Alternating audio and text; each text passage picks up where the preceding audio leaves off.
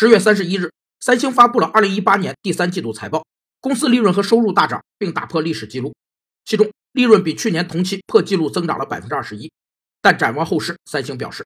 公司整体营收都会随着半导体需求的季节性减少而下降。